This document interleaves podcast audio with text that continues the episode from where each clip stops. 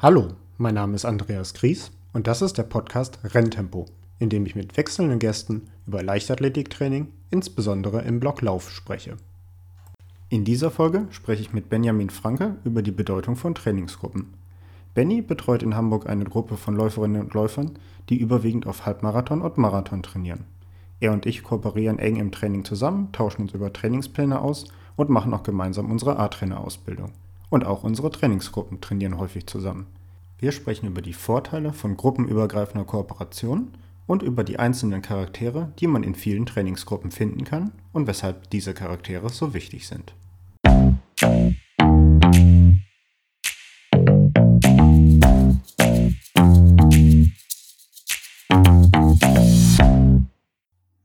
Ich begrüße in dieser Folge Benny Franke mal wieder als äh, Gesprächspartner. Wir hatten vor einiger Zeit schon gemeinsame Folgen. Jetzt bist du endlich auch wieder mal ähm, hier zu Gast und wir haben uns das Thema rausgesucht, Trainingsgruppe, ähm, die Bedeutung einer Trainingsgruppe.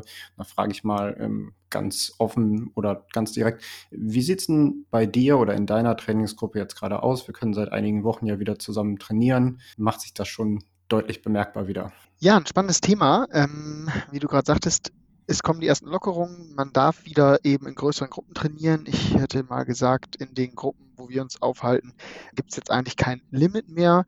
Und dementsprechend fängt es so langsam wieder an. Und ich lege da ganz bewusst auch den Fokus auf einen langsamen Wiedereinstieg. Ich sage mal, aus den tollen Zeiten von früher äh, sind wir es ja gewohnt. Es gibt mindestens zweimal die Woche ein gemeinsames äh, Training, gerne auch mal drei oder auch viermal, je nachdem, wie es eben passt. Und ich glaube, einfach durch die Corona-Zeit haben sich eben viele Leute ja einfach ihren eigenen Alltag angewöhnen müssen mit äh, Homeoffice und anderen geänderten Arbeitszeiten. Und da machen wir jetzt eben ganz klar den Fokus drauf. Wir wollen alle immer wieder gerne zusammen trainieren, aber wir schauen auch noch, dass es eben so ein bisschen in der Übergangsphase so klappt, dass jeder sich nicht, ich sage jetzt mal, überfordert oder ähm, gestresst auch fühlt. Also das heißt, wir probieren eben uns immer häufiger zu verabreden, ähm, ob es in kleineren Gruppen ist, wie drei, vier Leute oder auch in größeren Gruppen bis zu zehn äh, oder auch mehr. Ähm, da schauen wir halt eben, dass wir aktuell wieder in das Gruppentraining reinfinden. Und äh, passenderweise ist zum Beispiel heute Abend wieder äh, ein Termin, wo wir uns mit, ähm, ich glaube jetzt aktuell sind wir sechs oder sieben Athleten verabredet haben, zur Jahrenkampfbahn zu kommen. Und da haben wir uns dann auch genau die Trainingszeit von euch eben rausgesucht, weil wir gesagt haben, mal schauen, wer von euch auch da ist, von Hamburg Running. Und dann glaube ich, ist das eine ganz tolle Sache, eben die Leute wieder direkt von den Vorzügen eines Teamtrainings zu überzeugen. Ja, ich glaube, gerade so bei den, bei den ersten Trainingseinheiten, ähm, ich hatte ja eine, eine Folge zusammen auch mit Florenz von der Decken, haben wir ein bisschen, bevor es in Hamburg wieder ähm, zum Teamtraining, zum Teamtraining äh, ging, äh, schon mal drüber gesprochen. Eine dieser Aspekte, was man immer so feststellt, ist ja, das eigentliche Training ist gar nicht mal so das unmittelbar Neue äh, oder wieder Neue, dann, wenn es zusammen, äh, wenn es wieder ins Gruppentraining geht, ob es jetzt nach Corona war oder ob es nach einer ganz regulären äh, Trainingspause irgendwie im Herbst ist, sondern dieses Einlaufen, das davor irgendwie zusammen schnacken, klönen, tratschen, wie auch immer man es gerade bezeichnen will, aus welcher Region Deutschlands man kommt, und gerade jetzt im Sommer halt sieht man es dann auch, wenn das Training zu Ende ist und das Wetter gut ist, wie lange man dann noch zusammen einfach sitzt und äh, sich unterhält. Und dieser, dieser soziale Faktor ist halt dann irgendwie extrem wichtig. Und das ist, glaube ich, gerade bei jüngeren Athleten, aber natürlich auch bei den älteren, einfach auch der Grund zum Training zu kommen. Also klar, es gibt Leistungssportler, die sind so gut, da geht es wirklich unmittelbar um die Leistung. Aber selbst bei denen hat natürlich der soziale Effekt eine, spielt eine Rolle. Und umso, ich sage jetzt mal böse, schlechter die Leistungen, umso wichtiger ist eigentlich als Motivation dieses Soziale, die Gruppe. Und äh, das kann man, kann man gar nicht hoch genug schätzen, dann halt endlich auch wieder zusammen trainieren zu können. Sehe ich ganz genauso. Also wir haben jetzt ähm, seit zwei Wochen ungefähr haben wir wieder einen, ich sage jetzt mal, einen Projektplan, den ich ähm, für die Athleten fertig gemacht habe. Das ist ähm, der äh, 12. September, der Hamburg Marathon, der ansteht, oder für andere Athleten dann ein bisschen früher schon äh, schneller 10 Kilometer oder 10.000 Meter Lauf im August. Und da haben wir eben auch festgestellt, dass es eben klar, ganz, ganz wichtig, eine bestimmte Leistung jetzt auch schon ins Auge zu fassen, äh, die sich eventuell nochmal so ein bisschen hoffentlich nach unten im zeitlichen Sinne anpassen wird. Aber an sich ist es eben das Wichtige, ein konkretes Ziel zu haben, den Plan dahin auszulegen und dann, wie du sagtest, gerade je, je leistungsorientierte Leute sind, ist es auch wichtig, nicht nur die Leistung ähm, in den Fokus zu stellen, sondern auch eben den sozialen Aspekt. Und ich merke es eben immer mehr, wenn man anfängt, eben auch äh, die Trainings durchzuführen, dass die Leute einfach nach Hause gehen und einfach unglaublich glücklich sind. Und oftmals hat das gar nichts mit der direkten Leistung zu tun, was im Training abgespult wurde, sondern eben, dass man einfach mal wieder zusammen sein konnte. Und wir hatten vor wenigen Wochen hatten wir den ersten Wettkampf äh, in diesem Jahr und waren unglaublich glücklich, dass sich die Stadt Cuxhaven ähm, da so ja auch positiv äh, gegenüber geöffnet hat, den ähm, 10 Kilometer oder es waren 10,5 Kilometer Halbmarathon und äh, Marathon äh, zu veranstalten. Und dort waren wir eben mit äh, knapp zehn Athletinnen und Athleten und es, das war wie eine Klassenfahrt, so haben wir es irgendwie genannt. Das war irgendwie, wie du schon sagtest, Gleichgesinnte zusammenbringen und dann war eigentlich die Leistung nachher, weil es auch der erste Wettkampf dieses Jahr war, eher zweitrangig. Und ähm, ich glaube, das macht ganz, ganz viel Mut auf mehr. Und ich bin mir sicher, so ein bisschen ähm, kann man sagen, wenn man Blut geleckt hat, dann ist man da wirklich wieder hinterher. Und ich glaube, das wird das Teamtraining relativ schnell zeigen. Ähm, ich finde es ja interessant, dass du, dass du sagst, ja. die Leistung war zweitrangig. Ich möchte dann da mal für dich anmerken, dass du da, was bist du gelaufen? 1,12, ne? Also so eine zweitrangige kleine, kleine Halbmarathonzeit dann noch.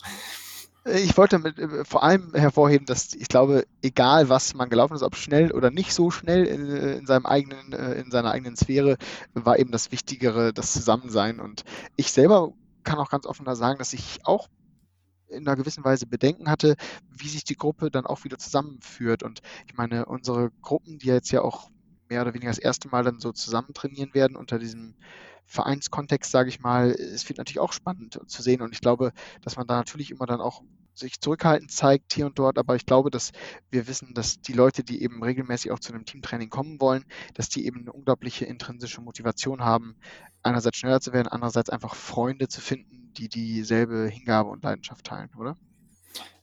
Auf jeden Fall. Ich glaube, mir sagen lassen, ich sage in jeder Folge auf jeden Fall. Jetzt habe ich das auch schon abgehakt. Ich glaube, ich muss auch noch mal ein bisschen einordnen, damit man das ein bisschen versteht. Also wir sind ja ähm, beide als, als Trainer ähm, arbeiten wir zusammen und äh, sind mittlerweile quasi in zwei verschiedenen Vereinen tätig, aber die Trainingsgruppe äh, trainiert, wo sie äh, das kann, zusammen. Und wir hatten halt natürlich seit November war ja mit Lockdown eine sehr lange Phase, wo halt auch einfach neue Leute zum Teil dazugekommen sind, die halt dann jetzt erst wirklich im Team mit trainieren können. Das heißt, man hat irgendwie so Wechselphase war ja dann auch so Richtung November.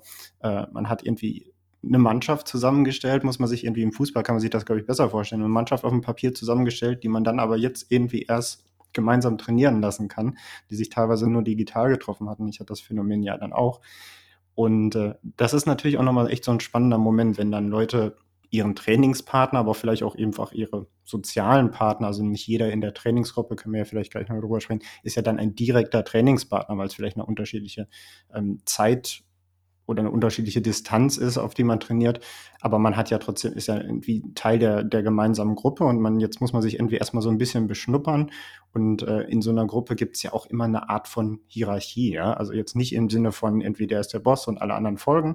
Ähm, wenn, dann sind wir die Böse als, als, Chef, äh, als Cheftrainers jeweils. Aber ähm, ich glaube, äh, da füllen wir die Rolle jeweils auch lieber anders aus von der Gestaltung. Aber trotzdem gibt's ja irgendwie so den, den Spaßvogel oder den chronisch zu spät Komma und so, so gewisse Rollen in einer Gruppe. Und das muss ich ja jetzt irgendwie alles finden, zum Teil auch neu finden. Auch Menschen verändern sich so in sieben Monaten Corona-Zeit äh, mit Isolation. Und ich glaube, das sind halt extrem spannende Faktoren, die wir jetzt haben. Du hast von, von deiner Wettkampffahrt berichtet. Ich hatte ja sowas ähnliches. Ich war ja in Dortmund mit einer tatsächlich nur kleinen Anteil meiner Gruppe. Ähm, die Leute, die die kürzeren Distanzen laufen, die steigen ja jetzt erst richtig ein. Aber auch das war irgendwie so ein total, also dieses Klassenfahrt ist, glaube ich, ein total gutes, gutes Wort dafür. So fühlt sich dann teilweise an und es macht es, glaube ich, nochmal umso besonderer. Unser erster Wettkampf war jetzt hier direkt in Hamburg auf der, auf der Jernkampfbahn, auf der wir auch trainieren. Das war schön, erster Wettkampf. Aber dieses Gefühl, wenn man zu einem Wettkampf hinfahren muss, nach Dortmund, nach Flensburg, was wir jetzt hatten, das ist halt nochmal auch noch wieder was ganz anderes. Und da lernt man sich untereinander halt auch nochmal anders kennen. Genau so kann man es beschreiben. Und ich finde, wenn wir das Wort Hierarchie durch das Wort Dynamik austauschen, dann trifft es eigentlich ganz, ganz perfekt so, weil, wie du schon sagtest, es gibt die Leute, die eben Spaßvogel sind. Ich musste irgendwie immer an Lukas Podolski denken, der damals äh, dem ja nachgesagt wurde, dass er, ich glaube, bei einer WM nur mitfahren sollte, weil er eben derjenige ist, der so die Gruppe auch zusammenhält. Und ganz spannend auch, ähm, wo du sagtest gerade, wenn man irgendwo hinfährt, auf einmal hast du wieder Themen wie, ah, was isst du denn, wenn heute erst um 17 Uhr Start ist und wir sind beispielsweise morgens um 8 eben von der Jagdkampfbahn gemeinsam losgefahren und haben dann auch so, dann guckst du mal wieder, was machen die anderen, wie kriegt man das am besten hin mit Verträglichkeit oder wie schlägt sich der Magen dann nachher und ähm, das sind ja auch sogar noch in Anführungsstrichen frühe Startzeiten. Ähm, jetzt, ich weiß, dass bei irgendwelchen Meetings, ähm, wir hatten da was auch in Dortmund oder in Dresden geschaut, 23 Uhr vielleicht auch erst gestartet wurde und das ist einfach jetzt. Ja, wir, wir waren gegen 22 Uhr dran mit dem 5000. Ja, genau. Und ich glaube, danach kamen ja, glaube ich, noch B- und C-Läufe oder so. Also, das sind halt irgendwie, man lacht dabei so, weil das einfach ja, komplett neue Erfahrungen wieder sind. Also, ich habe auch nicht wenig bei mir in der Trainingsgruppe, ähm, darunter zum Beispiel äh, Sören Bach als ähm, immer noch amtierender Hamburger Marathonmeister, jetzt ja schon fast seit zwei Jahren, ja, über zwei Jahre und er sagte, boah, Benny, mein letzter Wettkampf, das war Berlin 2019. Und das ist halt wirklich ja knapp zwei Jahre her an der Stelle und ich glaube, da lernt jeder nochmal gerade ganz, ganz viel neu kennen und ich glaube, das darf man dann auch positiv sehen an der Stelle, dass man eben ähm, jetzt einfach diese gezwungene Pause hatte und jetzt alles nochmal neu kennenlernt, was man vielleicht sonst nie gehabt hätte an Gefühlen an der Stelle und ich glaube, da ist es umso können wir es umso mehr wertschätzen, dass wir die Gruppen auch zusammenführen und im Team dann das genießen. Also bei Dauerläufen merke ich das immer mehr, wenn die Athletinnen und Athleten sich auf einmal über ihre Rennen unterhalten und du merkst, die, die, die Pace sollte, ich sage jetzt mal, ein Fünferschnitt sein, locker und die laufen aber Richtung äh, 4,30 oder schneller, weil sie eben so euphorisch über diese ganzen Erlebnisse erzählen und ganz, ganz toll finde ich gerade so, was an dieser, was auf dieser Ebene eigentlich so ja, ausgelöst werden kann, um weiter für die nächsten Wettkämpfe zu motivieren, die ja immer sicherer stattfinden und wo man immer weniger ähm, wieder einen Schritt zurückgeht, äh, was wir vielleicht letztes Jahr noch hatten. Und ich glaube, da ist es echt ganz, ganz wichtig hervorzuheben, wie toll es ist, im Team zu trainieren, egal ob die Leute schneller, langsamer sind oder sonst was. Man hat immer kleine Vorbilder. Man ist vielleicht sogar oft ein Vorbild für andere, auch, auch wenn man es gar nicht so mitkriegt. Ähm, und das ist jeder in der Gruppe. Und ich glaube, diese Dynamik, was ich gerade sagte, ist dann einfach echt das, ausschlaggebende Argument für, für Teamtraining. Also an alle da draußen, die noch keinen Verein haben oder suchen, äh, sprecht Andreas mich gerne an. Dynamik haben wir auf jeden Fall genug. Dynamik ist ein super Wort. Ich glaube, ich würde jetzt auch mal, lass uns mal so ein bisschen einsteigen in Richtung wirklich diese Rollen, was du sagtest, zum Beispiel Lukas Podolski etc. Es hat Matthias Sammer, bleiben wir auch mal beim Fußball, hat vor einiger Zeit mal irgendwie, ich glaube noch über die Zeit, wo er bei Bayern München aktiv war als Sportdirektor oder was er da für eine Rolle genauer aus hatte, die haben die Zeit analysiert, bevor sie jetzt irgendwie jedes Jahr deutscher Meister geworden sind. Und haben dann gesagt, na gut, unser Team ist zwar gut, aber es fehlt halt was an dieser Dynamik. Und er hat dann in einem Interview mal erzählt, es gibt eigentlich in, in den Mannschaften so drei Typen. Das sind so einerseits Mitläufer, das ist jetzt erstmal gar nicht schlecht, das, das klingt immer erstmal böse, aber das ist eigentlich das Fundament, was du zumindest in der Mannschaft brauchst. Ja? Du, da darf nicht jeder aus der Reihe tanzen, du brauchst ein paar die Leute, die irgendwie ja, mitlaufen in dem Sinne und aber auch funktionieren und Stabilität geben. Und dann hast du Leute, die sind so eine Art Anführungscharakter. Häufig sind es erfahrenere Athleten, in unserem Fall, im Fußball würde man sagen Spieler, aber auch nicht immer. Also es gibt auch noch teilweise relativ junge Leute, die irgendwie schon vorangehen. Und dann hast du so diese Freigeister-Künstler, die im Fußball extrem wichtig sind, äh, aber auch nur in einer sehr dosierten äh, Menge. Und das in, irgendwie in, in, in ein Gleichgewicht zu bringen. Und ich finde, das ist ein total interessanter Gedanke, weil so ähnlich ist es halt auch, glaube ich, in gut funktionierenden leichtathletischen Gruppen. Wenn du nur Leute hast, die mitlaufen, ja, wo keiner vorangeht, dann hast du selten wirklich so eine Dynamik, wo eine Gruppe von sich aus mal äh, auch mit Vorschlägen kommt, vielleicht sagt, ey, lass mal Eis essen, lass mal ein Trainingslager hier und dort machen. Oder aber auch wenn eine Trainingseinheit bei Erwachsenen, wo wir unterwegs sind, ohne Trainer stattfindet, die dann sagen, so, jetzt geht's los, etc. Dann brauchst du manchmal jemanden, der so ein bisschen vorangeht. Du brauchst manchmal aber auch so diese, diese, naja, Künstler, Freigeister, die mal ein bisschen Blödsinn machen, in einem dosierten Maße, damit es einfach auch Spaß macht, damit was aufbricht und gerade wenn mal was nicht läuft, also es gibt ja auch mal irgendwie so zwei, drei Wettkämpfe in Folge, die so hm, durchwachsen laufen, damit diese Stimmung nicht kippt, ne? die einfach mal irgendwie was, was Ausgefeiltes anderes machen. Und ich glaube, abgesehen davon, wie schnell Leute sind oder wie, ja, schnell ist es ja im, im Bereich Lauf eigentlich, es lohnt sich halt bei einer Gruppenzusammenstellung auch zu gucken, was habe ich da für Charaktere. Ja, habe ich Leute, die irgendwie vorangehen können, die eine Gruppe auch mal ein bisschen führen können, wie eine Art Co-Trainer vielleicht sogar? Oder habe ich Leute, die in diese Rolle reinwachsen können und kann ich das vielleicht auch fördern als Trainer? Aber habe ich auch so ein bisschen diese Freigeister? Manchmal fehlen auch die gerade. Also Leichtathletik ist ja so eine Sportart, wo irgendwie gefühlt 80, 90 Prozent studieren und alles so gebildete Menschen und hin und wieder tut einer Gruppe auch mal jemand gut, der mal ein bisschen einfacher gestrickt ist. Klingt auch wieder böse, ist überhaupt nicht so gemeint, sondern einfach auch, ich meine, Laufen ist ja jetzt nicht wirklich eine Hochbildungssportart eigentlich. Ja, aber da mal wirklich auch Dynamik reinbringt und da so eine Gruppe so auch ein bisschen in die Richtung zu mischen, ähm, finde ich total wertvoll und dann befruchten sich diese Charaktere häufig auch gegenseitig viel besser. Kann ich ähm, so nur unterschreiben. Und ich glaube, wenn wir so ein bisschen auch den Bogen sch ja, sch schließen wollen ähm, zu den Themen, die wir bisher schon mal gesprochen hatten, Alternativtraining oder auch ähm, Trainingsgestaltung, ist es eben auch ganz, ganz wichtig, gerade wir als angehende A-Trainer wollen ja auch etwas Neues immer wieder mit reinbringen. Wir schauen uns an, was machen andere Trainingsgruppen, was machen andere Länder vielleicht auch. Also ich habe zum Beispiel ein Beispiel aus Japan, da machen die ähm, Marathonläufer in ihrer Vorbereitung extrem viele Wochenkilometer. Aber was das Spannende daran ist, ist, dass sie die nicht klassischerweise eben alle beim Lauf machen, sondern sie wandern zum Beispiel auch. Es gibt wirkliche Wandertage, wo sie dann ähm, stundenlang wandern. Und jetzt habe ich beispielsweise mal in meinen Trainingsplan bewusst einfach mal ein bisschen provoziert und habe eben an dem Ruhetag, der ansteht, einfach mal reingeschrieben, äh, hier und dort zwei bis drei Stunden wandert. Und dann bin ich mal gespannt, was meine Athleten mir zurückmelden, ähm, was sie da tun sollen. Und ich will einfach auch, wie du sagtest, so, so ein bisschen das fördern, dass es eben in der Gruppe nicht nur die Leute gibt, die sich quasi unterordnen, vielleicht auch in so einer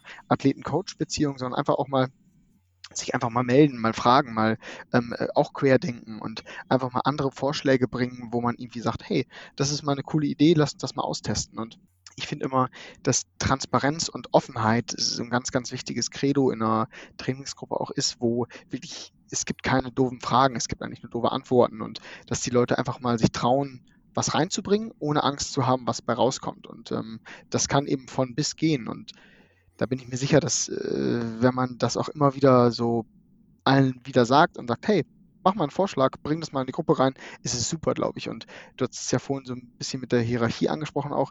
Es ist ganz, ganz wichtig, dass wir als, äh, als Trainer immer wieder der Ratgeber sind, der Mentor, der Ansprechpartner für direkte Fragen, wie sich zum Beispiel ein Training gestalten soll oder wie man sich vielleicht auch, ähm, ich sage jetzt mal, dem Training unterordnen soll.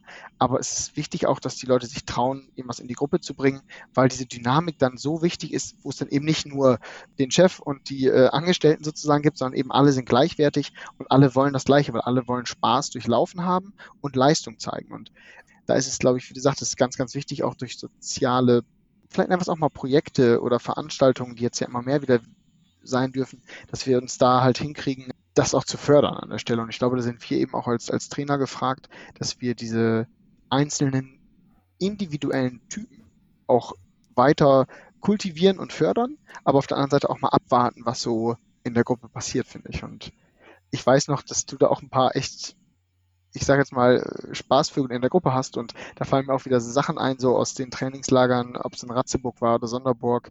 Das, ich hoffe, dass es ganz, ganz bald kommt und dass wir vielleicht nicht dieses Jahr noch, aber nächstes Jahr dann auch wieder so Trainingslager haben, wo genau sowas dann, glaube ich, gefördert wird. Und ich glaube, da kann wieder ganz, ganz viel Tolles bei entstehen, würde ich sagen. Und dann hoffe ich, sprechen wir uns wieder über diese Thematiken und können dann mal überlegen, ob wir neue Rollen auch äh, kreiert haben, die wir jetzt so nicht auf dem Schirm hatten, wie Freigeist und Mitläufer und Coach und solche Sachen.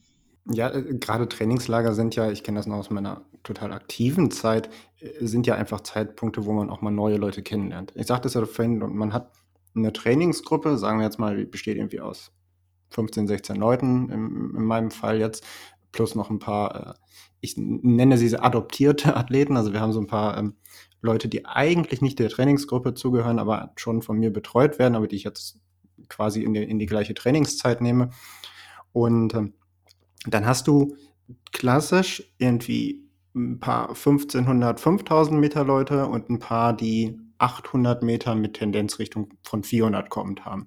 So, die trainieren jetzt in dieser Saisonphase nicht so viel zusammen und bei den 5000 Meter Leutern noch deutlicher als bei den, wenn jetzt ein Sprinttraining hatten wir gestern, da klar, 20 Meter, da liegen die Unterschiede nicht so weit auseinander, da können alle zusammen an der Startlinie stehen. Wenn ein Intervallprogramm für die 5000 gemacht wird, macht es auch einen riesen Unterschied, ob ich ein 15-0-Läufer bin oder ein 15-30-Läufer. Dann findet in den Intervallen das halt auch in den Tempogruppen statt. Das heißt, man hat so seine individuellen Trainingspartner. Wenn ich jetzt wirklich Trainingspartner auf den, mit wem mache ich das Intervall zusammen definiere.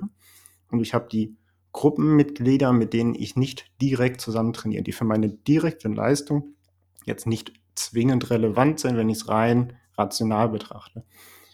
Und ähm, wenn ich mich sehr aufs Training konzentriere, was ja durchaus auch gewollt ist, habe ich mit diesen anderen Charakteren nicht mehr so viel zu tun und lerne sie demnach auch nicht so gut kennen. Und dafür sind dann immer diese gesamten anderen Faktoren wichtig. Ja, wenn man halt als Schnelligkeitstraining auch mal zusammen macht, dann mischen sich die Gruppen anders zusammen. Wenn ich ähm, eine Einlaufrunde habe oder mal nachher noch eine gemeinsame Reha-Einheit oder wir machen Yoga zusammen etc., lerne ich diese Leute kennen und vor allem natürlich auf Wettkampffahrten in Trainingslagern. Und dann stelle ich auf einmal fest, ey, das ist ja total der witzige Typ, den ich bisher gedacht habe, oh, ist langweilig, sprintet da seine Sachen weg und ist irgendwie Bankangestellter oder was auch immer. Und dafür ist es so, ist es so extrem wichtig und das hilft mir dann auch wieder viel mehr Sympathien aufzubauen, äh, jemand zu sagen, ach komm, ich bin eine Stunde eher da, weil ich dich auch noch anfeuern will und sowas. Das ist dann natürlich, wenn man jetzt noch mal eine Stufe drüber geht, geht das dann irgendwann in den Verein, dann habe ich vielleicht noch andere Trainingsgruppen, wo ich mit den Leuten auch wieder dann noch nicht mal das gemeinsame Einlaufen oder sowas habe, aber irgendwie ja trotzdem irgendwie eine Gemeinsamkeit. Dafür brauche ich diesen ganzen sozialen Aspekt. Also gerade bei Vereinen ist es dann halt auch wichtig, dass außersportliche Aktivität stattfindet. Ich glaube, dieses Gemeinschaftsbild, was dadurch entsteht, ist halt dann irgendwann ein Teil der Lebensidentität. Und das ist so wichtig. Ne? Also, dass ich nicht nur sage, ja, ich bin 800 Meter Läufer, sondern ich bin ein 800 Meter Läufer, der mit den und den Leuten zusammen trainiert, mit den und den Leuten zusammen irgendwie Spaß hat und da beim Frisbee-Zocken irgendwie noch meine Anekdoten habe und mich beim Vereinsfest mit dem und dem zusammensetze, weil wir gemeinsam so geil über Appleboy reden können, weil wir beide aus Hessen kommen oder wie auch immer. Und dieses Gesamtbild macht eine Identität aus und äh, das ist für mich halt auch irgendwie wichtig im Sport, weil es halt nicht nur um den Lauf geht und nicht nur um die Zeit. Ja, und da habe ich ähm, auch ein schönes weiteres Beispiel, ähm, wo du es gerade so ansprachst, ein bisschen konkreter geworden bist.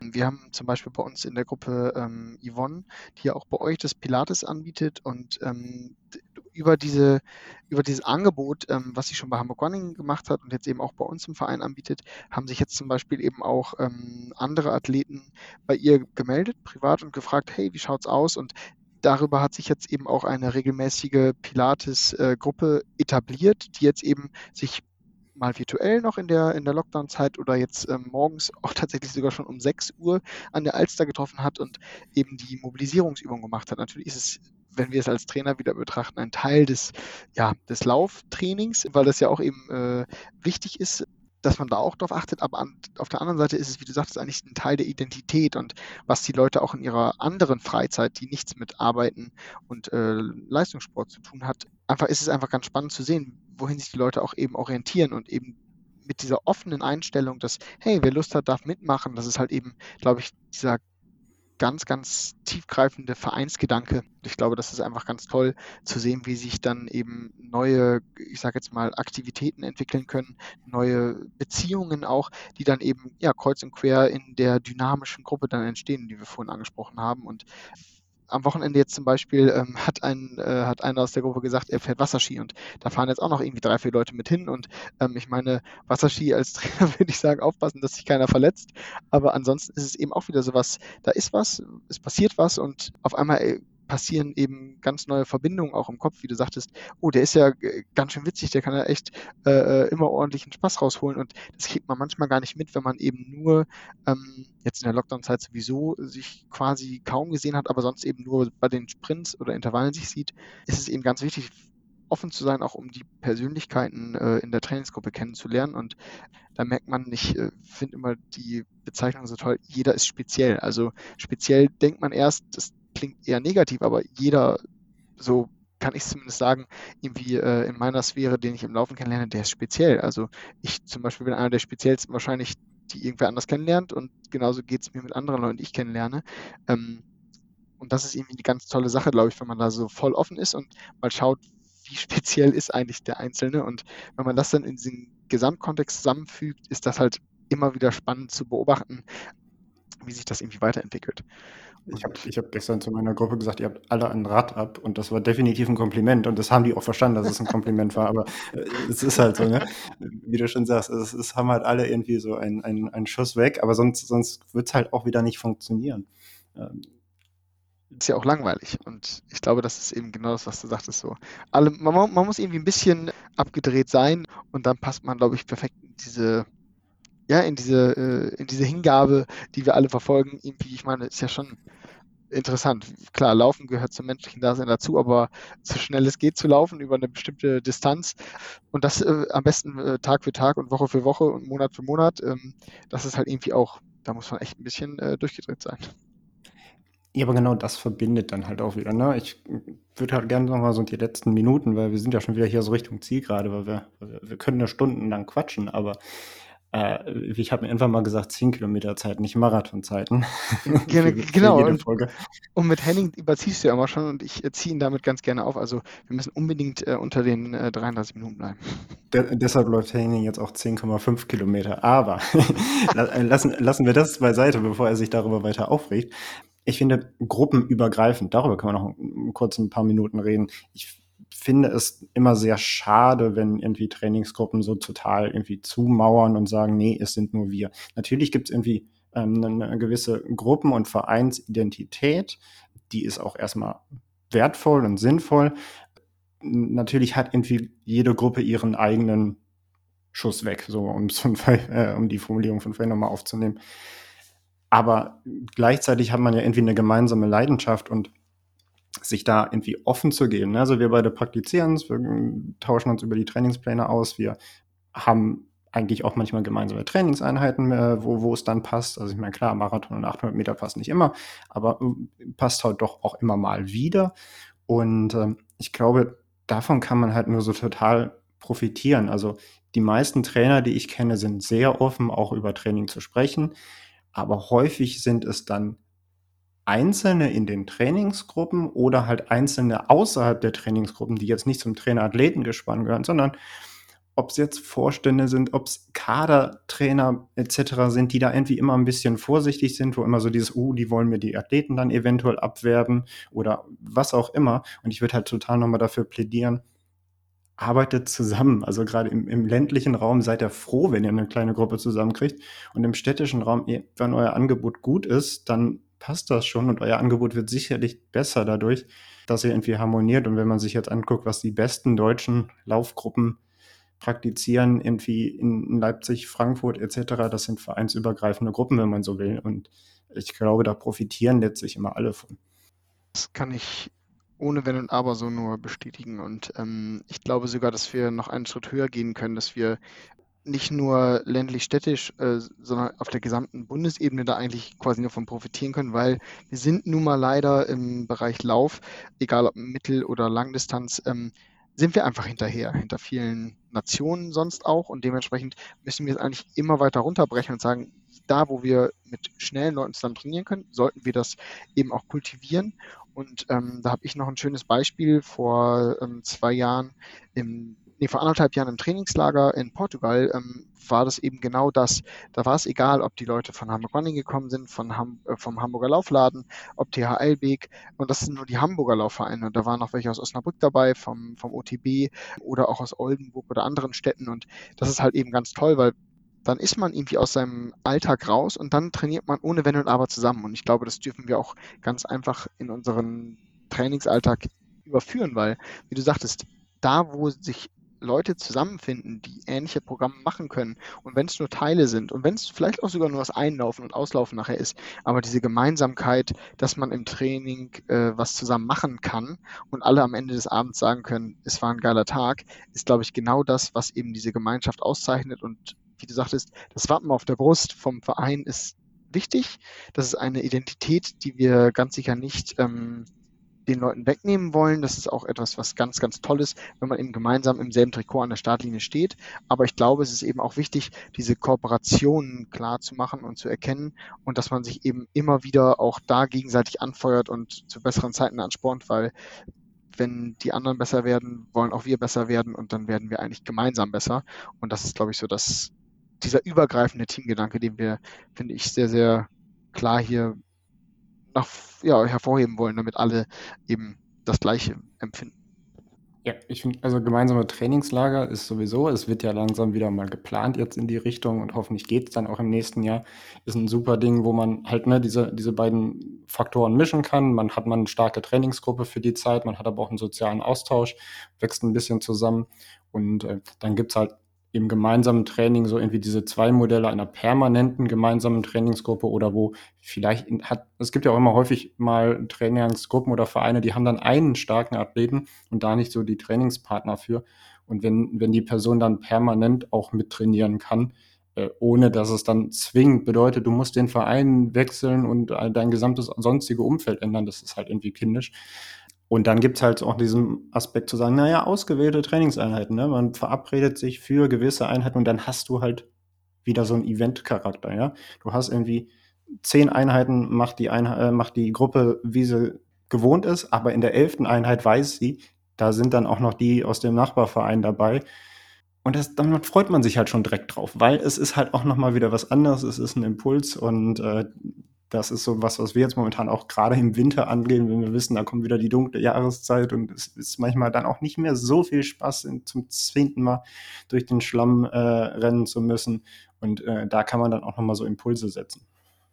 Ein schönes Schlusswort, würde ich sagen. Genau so.